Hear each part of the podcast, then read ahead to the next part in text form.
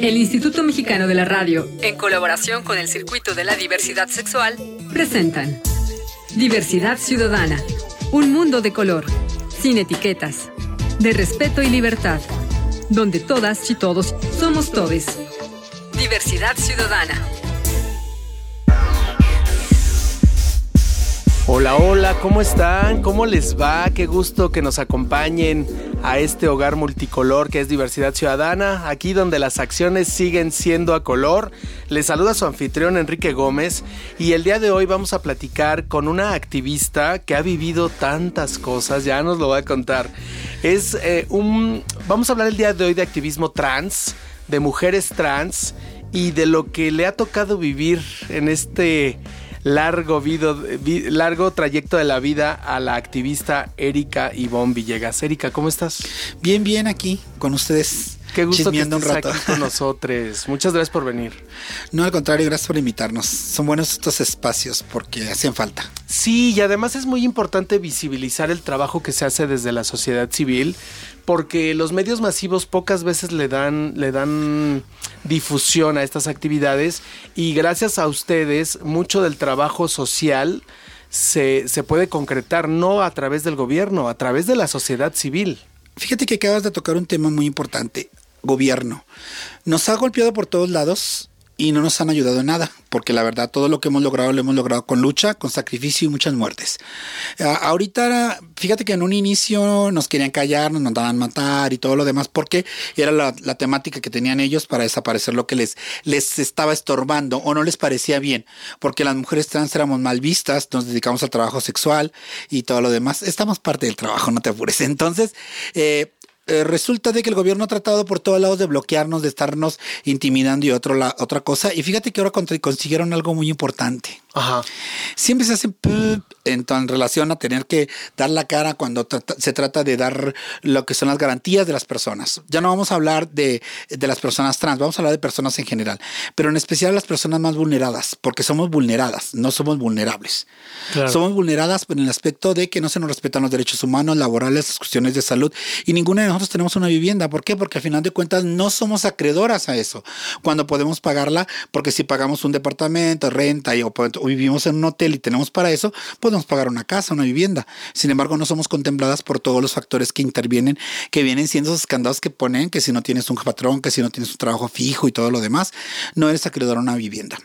Pero el gobierno nos lo está poniendo, en cuestión de activismo, nos está poniendo las trabas y los tropiezos del mundo. Fíjate que ahorita hay pseudoactivistas, yo llamo pseudoactivistas, personas que no tienen una carrera en el activismo, que no han sufrido, que no han llorado, que no han enterrado a una compañera, que no han hecho un acompañamiento a una persona que sale con VIH, que no sabe qué son los derechos humanos y si lo saben no los, no los divulgan, no trabajan, no lo tienen, no tienen la población porque no lo han trabajado y gobierno las se ha dedicado ahora a boicotearnos el trabajo que tenemos. Todo este proceso y todo el este trámite de tener que, ser un activista, como es tener que trabajar, el, tener una asociación y manejarla, no es lo mismo que ser activista, tener una asociación y ser activista.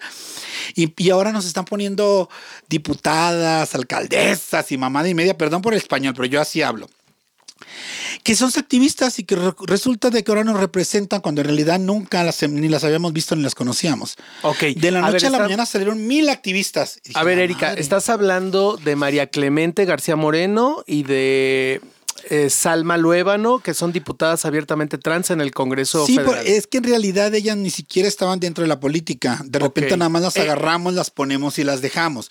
No tengo nada en contra de ellas. ¿Tú crees que es transwashing? ¿Qué es? ¿Qué es el hecho que estén dos trans en el Congreso? ¿Qué significa? significa un paso muy grande, sí, porque nos dieron un espacio, pero en realidad eh, no veo como que una carrera firme dentro de esto, porque tenemos gente que en realidad ha luchado más, más con más ímpetu, que ha tenido más tiempo en la política. Y te lo digo desde el punto de agenda. Sí.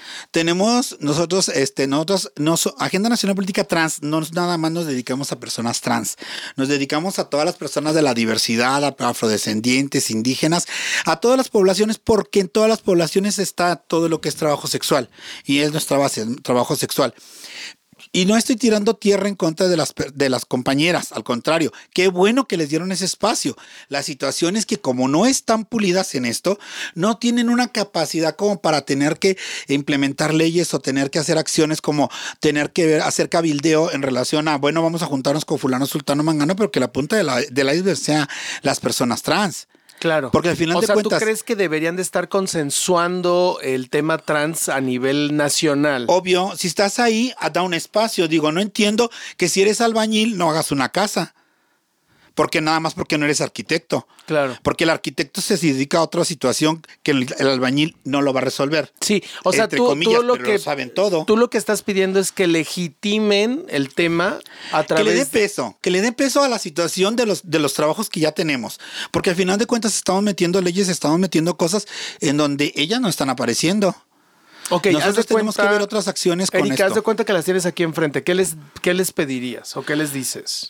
Mira, en primer lugar que, que nos pongamos las pilas y empecemos a trabajar con las asociaciones que tenemos años.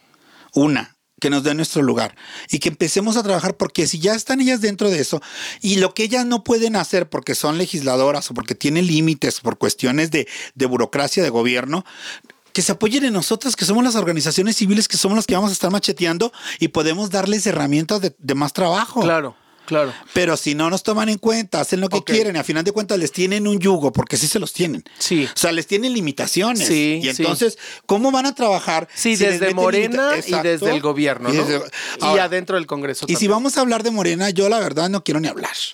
Tú bien sabes que este presidente es la vasca del mundo. Ah, a ver si no me manda a matar, ¿verdad? Porque con eso de que anda con sus cosas. Este, desde que llegó nos quitó los financiamientos a las organizaciones Sí, civiles. esa es una realidad. Estamos trabajando, todas las organizaciones que tenían centros comunitarios ya los quitaron.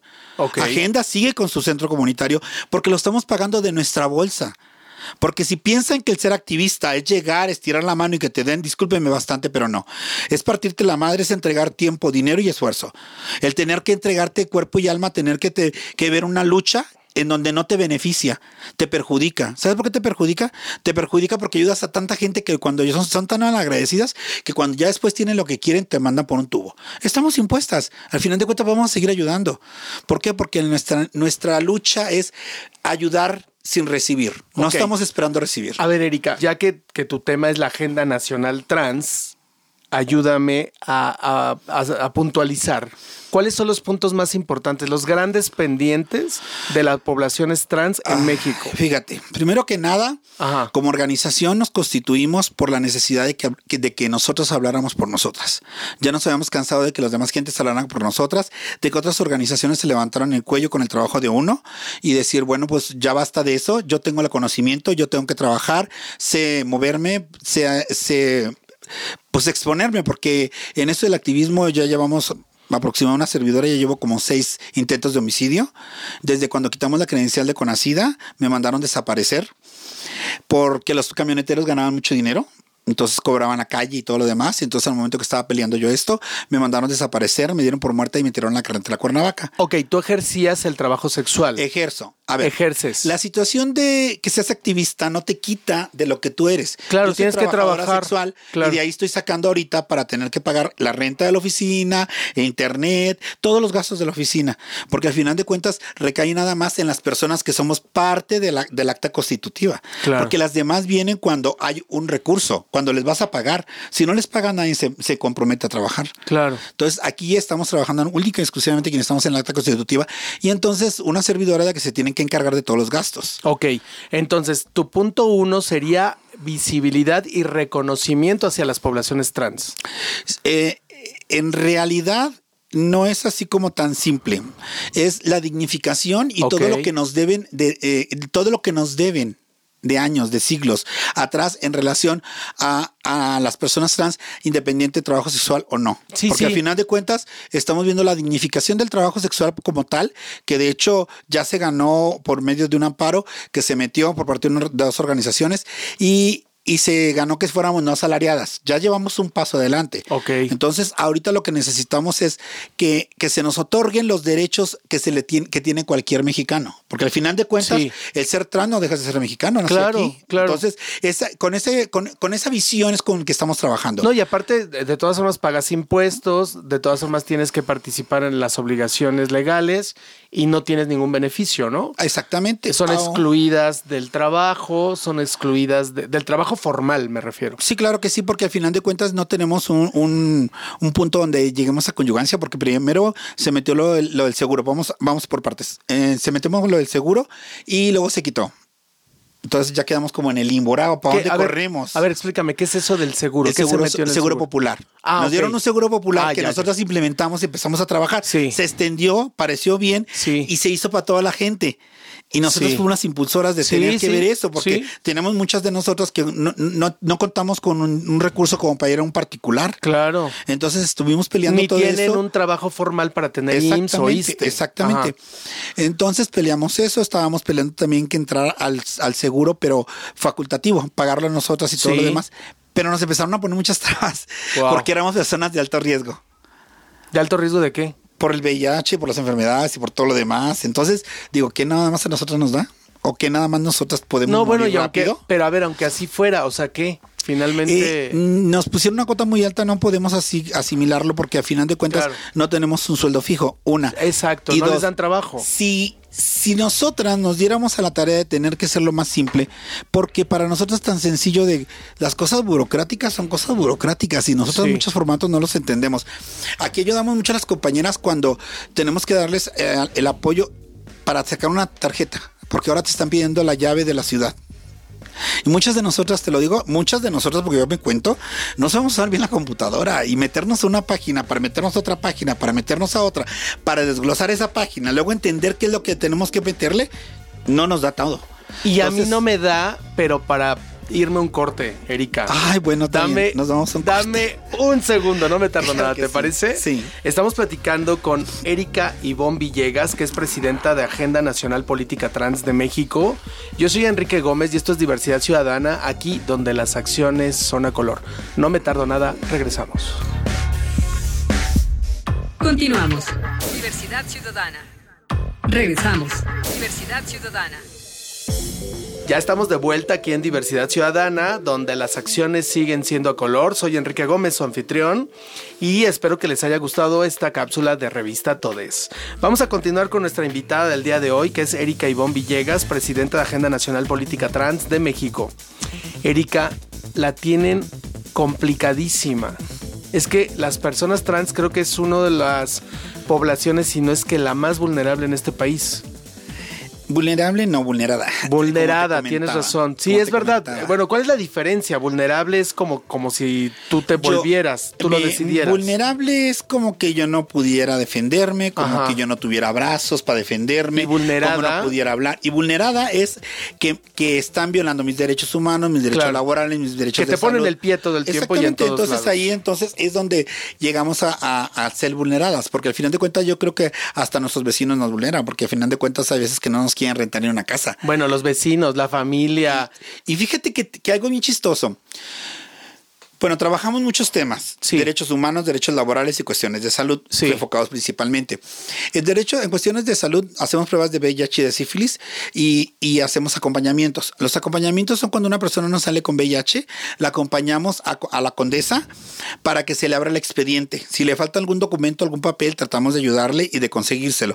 En este caso, les prestamos nuestros comprobantes de domicilio porque la mayoría viven en hotel o tienen una casa donde no les quieren prestar los recibos o algo y nosotros se los facilitamos. Les ayudamos a sacar sus actas de nacimiento, sus credenciales de lector y les ayudamos para que les abran el expediente. No queda ahí la labor de agenda. Agenda llega un poquito más para allá de lo común porque nos conocemos todas Ajá. y damos seguimiento durante un año para que se haga el apego al medicamento. Ok. Cuando alguna persona fallece, también eh, andamos haciendo la gestión para enterrarlas. Ahí andamos hablando aquí, pidiendo allá, porque pues no tenemos recursos y tener que que nos brinden la atención que esto lo tienen las alcaldías, que nos tienen que ayudar para tener que enterrar a las personas. En cuestiones de, de, belle- de lo que viene siendo derechos humanos, eh, contamos con el, el apoyo de que pues vamos a, a la Comisión Estatal, la verdad es un fraude. No, no La tenemos estatal de los derechos humanos. derechos humanos. No, tenemos eh, aquí en el estado de la Ciudad de México, desde que entró la nueva, Ajá. que llevaba para tres años, Ajá. y no nos ha podido recibir. ¿Pero con qué argumento? No, no nos comenta nada, no nos dice nada. Eh, tampoco hay trabajo. Nos, nos han dado un proyecto 2, pero no por ella, es por la gente que trabaja y que no conoce nuestro trabajo. Pero en sí no nos ha recibido. Estamos trabajando con la, con la nacional. Ajá. Entonces, Y ahí con sí. ellos, ahí sí tenemos respuesta. Este, pues, sí, o sea, hay, hay gente que trabaja y hay gente que nada más va por un sueldo. Y la verdad, pues, que es desgraciadamente quienes están al, al frente. Y dices tú, qué hueva, Que- ¿no? Bueno, hace rato en el otro segmento me, me estabas enlistando los grandes pues retos para las poblaciones trans. ¿Cuáles son? Mira. Erika? ¿qué es lo que más les surge resolver? Lo más, lo que más nos surge resolver es el, los temas principales, que es el trabajo. Ajá. Uno, eh, los espacios que se dan. Y nosotros aclaramos, nosotros no defendemos delincuentes porque dicen que todas somos rateras, todas somos borrachas, todas somos drogadictas, pero por favor, en todos lados se da eso. Digo, nada más que a nosotros se nos da más porque se nos ve más en, en la acción. Pero al final de cuentas, borrachos todo mundo, a todo mundo tomamos. ¿A cuántos actores no los han agarrado bien borrachos en contra? ¿Cuántos diputados no los han agarrado? Políticos Sí. que hasta que han querido utilizar, bueno, han utilizado el fuero para tener que hacer y deshacer. Ah, no tenemos a- al, del, al del PRI, que hace muchos años por menores de edad. No tenemos ahorita al de Morena que fue investigado porque estaba con la hija. O sea, hay muchas, hay muchas de muchas partes. ¿no? O sea, no vamos a ponerle un, un partido, vamos a ponerle una acción. Y personas que trabajan en el gobierno, pues hacen lo mismo que uno hace. Pero nada más lo de nosotros es lo que está mal visto. Entonces, con toda esta situación, lo que urge es tener que ser la dignificación de las personas trans, que se nos dé un, trato igualitario en relación a todos los, a todas las cuestiones laborales, porque al final de cuentas nos quieren encasillar nada más en lo mismo de toda la vida, que son estilista, cocinero y hasta ahí te pegas de Ok. contar o costurero. Sí. Cuando tenemos actitudes para otras cosas. Hay muchas personas trans que ya se recibieron y fíjate que no han tenido trabajo. sí, bueno, hay gente que hasta tiene doctorado, Exacto. maestría, posgrados y no tienen trabajo. y no tienen trabajo. Formal. Y, y entonces, a final de cuentas, implementamos un trabajo. eh, por parte de varias asociaciones nos juntamos y empezamos Ajá. a pedirle al gobierno que, bueno, pues ya que estás aquí sentado con nosotros, empecemos por ti. Tu gobierno empieza a contratar personas de la diversidad. Claro, claro. Pero no nada más personas gays. También hay lesbianas y también hay gente trans. No vemos nadie trabajando. Entonces, a, a raíz de este llamado, sí se empezaron a contratar. Ok. El 006%. Bueno. Estamos, O sea, han contratado a tres. Haz de cuenta. Oh, bueno. Pero ya son tres. Ya son tres, que es lo que te estoy diciendo. Entonces, Sí. bueno, eh, eh, son pasitos eh, Ahora, no otra- bateables. ah, Ya hay una clínica especializada trans en la Ciudad de México. ¿Tú cómo la percibes? Mira, yo la verdad no he tenido el gusto de ir, Ajá. no porque no me interese, sino porque tenemos tanto trabajo ahorita porque con la pandemia nos quedó el mil. Sí. Gracias a Dios, doy las gracias ahorita públicamente a todas las personas que nos apoyaron, porque no fue el gobierno, aclarando. Fueron algunas personas de algunos partidos, en especial del PRD, nos apoyaron bastante, como no tienes una idea, nos llevaron despensas, nos llevaron ropa, nos llevaron esas. Y le doy las gracias a todos los vecinos, a todos los vecinos de la colonia, a todas las personas que estuvieron viendo las páginas de Face y todo lo demás. Este, si gusta meterse esa agenda nacional política trans, así aparece el Face. En y ahí aparece todo lo que hacemos transparente. Así nos llegan 10 despensas, 10 entregamos. Es dicho, hacemos hasta más. ¿Dónde, ¿dónde es la sede de la de agenda? Está en la calle Juan Lucas La Saga, número 81, exterior 1, entre Isabel y Bolívar, en la colonia obrera, en la alcaldía Cuauhtémoc. Ya, ¿algún teléfono, correo? Ah, claro de que sí, pues está mi número 55 22 70 14. ¿En qué año se, se fundó la, asociación? Agenda tiene seis años, vamos para siete años. Ok. Y en siete años hemos trabajado algo titánico porque la verdad Sí, hemos hecho. sí. Eh, el detalle de Agenda te voy a contar. trans en este país es titánico. Sí, pero tener una asociación es peor. No, bueno. Te ajá. cuento. A ver. Tener una asociación es tener un hijo. Lo vas viendo crecer, tiene necesidades, van creciendo las necesidades y entonces te absorbe más. Sí. Y entonces ahora tienes más obligaciones. Tienes las obligaciones de tu casa, las de tu familia y las de la asociación. Ajá. Y tener una asociación implica un reto muy grande porque hay que, hay que invertirle mucho Sí. tiempo, dinero y esfuerzo. Y es también ver qué vas a trabajar, cuáles son tus metas, cómo los vas a lograr, qué te tienes que proponer para salir de, de todos estos eh, ¿cómo te diré? Como que sí, como que baches, como que los- las cosas que sí te dan y que no te dan. Entonces, tener que hacer alianzas. tener que trabajar los dineros, porque los tiempos y todo, eh, no vamos a decir que no pedimos, sí, sí necesitamos y sí pedimos, ¿por qué? Porque al final de cuentas una asociación se tiene que sustentar de algo. Claro. Nosotros somos asociación civil no lucrativa, entonces nosotros no tenemos como que vender nada porque no podemos, es una asociación civil. Sí. Entonces la situación que tenemos que hacer como asociación es ver las necesidades de nuestras poblaciones, escucharlas y de viva voz ellas expresarlo. O sea, no todo el tiempo yo, Erika la presidenta, se sube a hablar. Si yo necesito, eh, me dice, ¿sabes qué?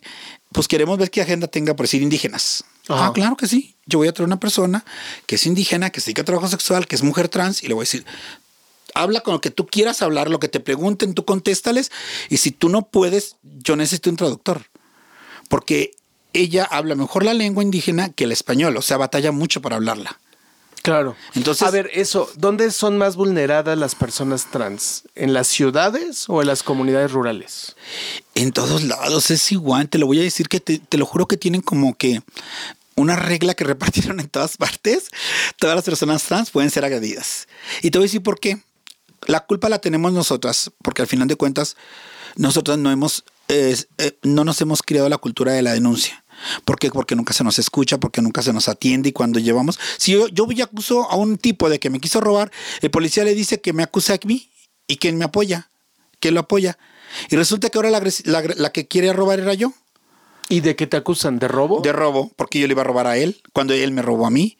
Si él me golpea a mí y yo lo golpeo a él, ahí me acusan de que yo lo golpeé, no que él me golpeó. Sí, sí. Entonces hay muchas cosas que nos Sí, la balanza siempre está en tu contra. en contra. Entonces en los estados es más fuerte, porque en los estados es, eh, mm, derechos humanos no existe.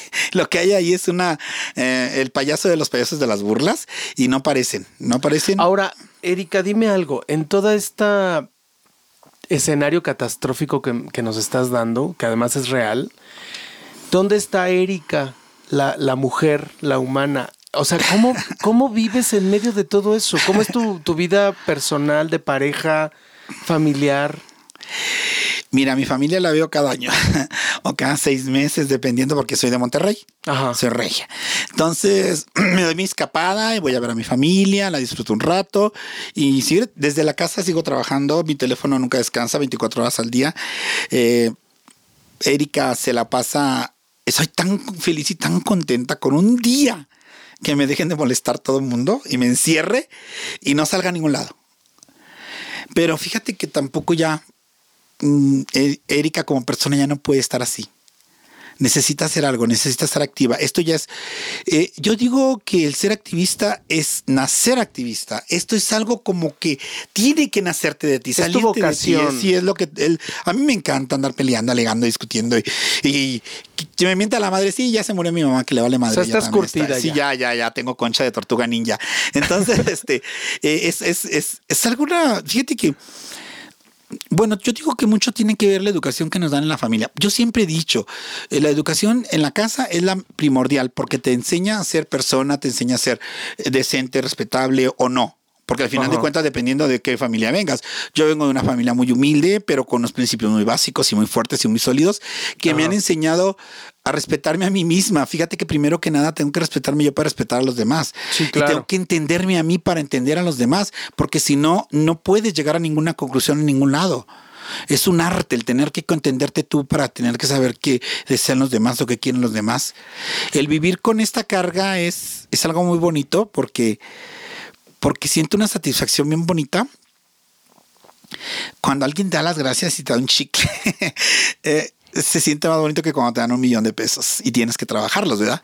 Pero siente más bonito cuando llegan y te dicen, mira, no tengo nada, pero te regalo este chicle y te sientes, ay, se te destroza el corazón. Yo soy una guerrillera de, hueso colorado. Si me pones siete policías, se los madre ahorita en diez minutos, pero sí, sí soy muy sentimental. Entonces. Oye, Erika, no me vayas a madrear, pero ¿qué crees? ¿Qué creo? Ya se nos acabó el pie. Y no hemos hablado nada. Y no hemos hablado nada. No. Pero eso me obliga a traerte de nueva cuenta a cabina. ¿Te comprometes? claro, 40 vueltas quedé porque es que yo tengo que venir aquí como cinco meses. Conste, pero vas a regresar, me lo prometiste. Claro de que sí, te lo prometo por bueno, bimbo. Ya está, ella es Erika Ivonne Villegas Hernández, presidenta de Agenda Nacional Política Trans de México. Yo soy Enrique Gómez y esto es Diversidad Ciudadana. Muchas gracias por habernos acompañado. Yo les espero en la próxima. Hasta pronto. El Instituto Mexicano de la Radio, en colaboración con el Circuito de la Diversidad Sexual, presentaron Diversidad Ciudadana, donde todas y todos somos todes. Diversidad Ciudadana.